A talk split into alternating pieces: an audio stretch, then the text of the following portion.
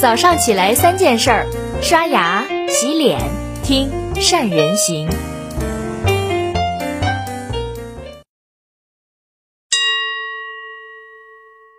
大家好，我是善人。今天是我们善人行陪伴您的第一千七百五十一天。二零二零年是一个极其不平凡的一年，在这一年里，无数行业的商业逻辑都发生了重大的变化。不管我们是不是接受变化，正在裹挟着每个人往前奔跑。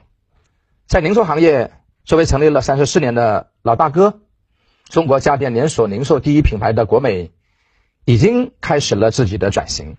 刚刚从领域中脱困的黄光裕，为了这次的转型的大动作，连国美线上 APP 的品牌名都给改了。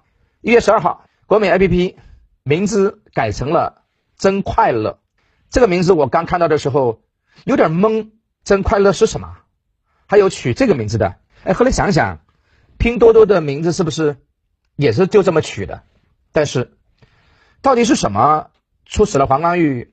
第一个转型的大动作，就是放弃了三十四年的品牌。国美转型背后的商业逻辑又是什么呢？其实，我们来看一个数据就能明白国美目前的处境。国美呢，二零二零年上半年的财报就显示，整个上半年国美营收一百九十点七五亿，相比于二零一九年同期三百四十三点三三亿，竟然下滑了。百分之四十四点四四，亏损呢达到了二十六点二三亿。我相信，当黄光裕在看到这份财报的时候，肯定怎么也乐不起来，甚至一定很着急。虽然国美家大业也大，但是怎么也顶不住这么亏钱吧？特别是在黄光裕身陷囹圄的这些年，零售业已经迎来了翻天覆地的变化。作为以前线下家电连锁龙头的国美，挨了双重的打击，在线下跟苏宁电器的竞争当中，国美已经不是一个量级，甩开了好多条街。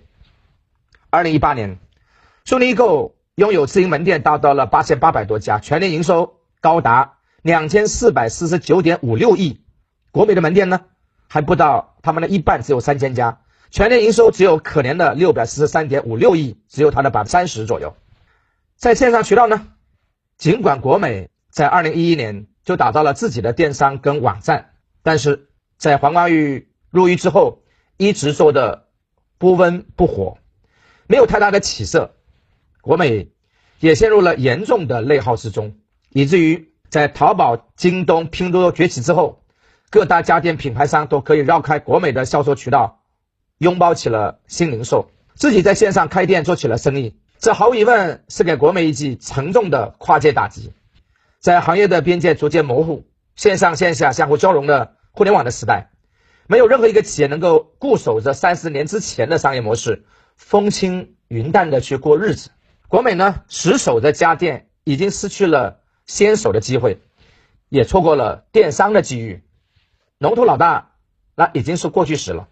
目前，苏宁易购的市值达不到六百八十六亿人民币，而电商的三大巨头阿里、拼多多、京东的市值早就超过了千亿美金的级别，而十年前的价值千亿港币的国美市值反而跌到了只有两百二十亿港币，落后一步就落后了无数步。从来都是敢于冒险的黄光裕回归到国美之后，想要重整旗鼓，必须要进行转型，不能拘泥于家电。而是整个零售行业，所以相比较于落印在家电的国美品牌，黄光裕要寻找另外的突破口，还有方法论。别说品牌名，为了国美转型，黄光裕把自己的名字改掉都可能。毕竟曾经的首富不争先，也要争个不落于人吧。在二零二零年之前，国美呢就想着在线下跟苏宁硬碰硬的办一次手腕，结果。两个字，惨败。尽管国美有一套在线化的 ERP 系统，但是这个系统核心是运用在供应链管理上的，营销上的打法依然跟过去没什么差别。但是苏宁呢，已经开启了全网营销跟全员营销，只要是在苏宁工作的员工都有推广任务，整个体系十八万人都是推广的节点。在营销活动的帮助之下，苏宁从策划到蓄水，再到预热，最后总能获得流量跟订单。所以，连门店都没人家多的国美，只能把目光放到线上去。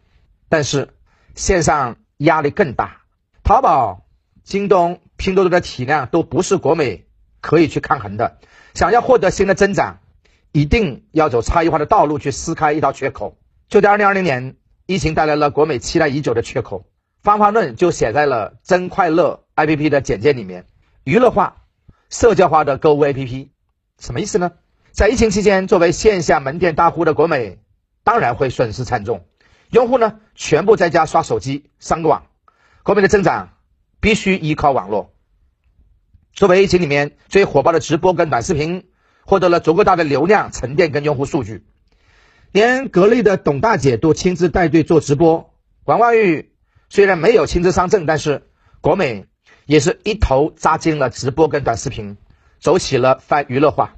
比如说，跟抖音合作推出的一系列的快乐发动的趣味活动，就跟央视新闻的买遍中国直播，通过日常生活的场景展示产品的真实的使用状态，给消费者打造侵入式的生活体验，走出了。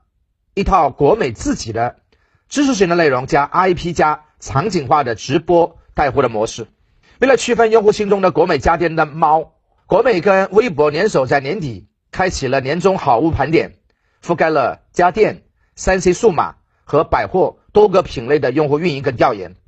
随后呢，国美于是干脆就把 APP 的名字改成了真快乐，让顾客快乐起来，生意不就来了吗？在品类拓宽拓新的同时，国美呢把全国近三千家门店也搬上了 APP，以门店为中心去建立社群，触达周边三到五公里的用户。基于每个地区用户群的不同，APP 在店面端推行了一店一业，在社群端实行了一群一面，在用户端推行了千人千面的模式。也就是说，利用算法推荐机制构筑不同的 UI 设计。再通过娱乐化的体验，就像直播了、发布会了、拼团了、社群，增加用户的感性认知，给他们购买提供重要的依据。哎，这个背后的逻辑就是国美把新的商业价值点从过去只经营产品、经营渠道，转变成经营用户、打造场景，让用户快乐，就是要洞察用户的需求，跟随需求的变化，给用户分类。再按照每个人的喜好不同，完成线上场景化的改造，用娱乐跟视觉去培养用户的粘性，最后通过供应链的优势，降低优惠出售，把用户变成了客户，把流量变成存量，长久的绑定在一起。国美也能借助于品类的增加，客户需求的延伸，进入新的市场，从一个家电零售商将以家为核心的。家电了、家居了、家装了品类的方案，成为这一方面的解决商跟服务商，身份自然就转变了。以买卖到快乐买卖当中去获得用户的粘度跟喜爱，当然获得流量的增长跟留存。比尔盖茨有一句很著名的话，他说：“多数人容易高估两年内发生的变化，但是会低估十年内发生的变化。不管是短视频的兴起，还是直播的火爆，这个背后都预示着未来十年。”商业逻辑的转变，未来十年，互联网时代会逐渐走向数字时代。在变革之际，每个行业跟赛道都有着值得想象的空间，每一个商业模式都值得重新思考。主动一定好过一动不动，虽然动了可能错，但不动一定死。好了，以上就是今天的三人行跟你分享的所有内容了。对于国美 APP 改成了真快乐，各位你们怎么看呢？假如。我们的企业要增长，你认为还有哪里要发展呢？欢迎你们在下面给我们留言评论。如果你的企业想要进一步了解数字时代的方向，你可以点击下面的阅读原文跟我们联系。祝大家都能往前奔跑，不要停下，永远走在时代的前面。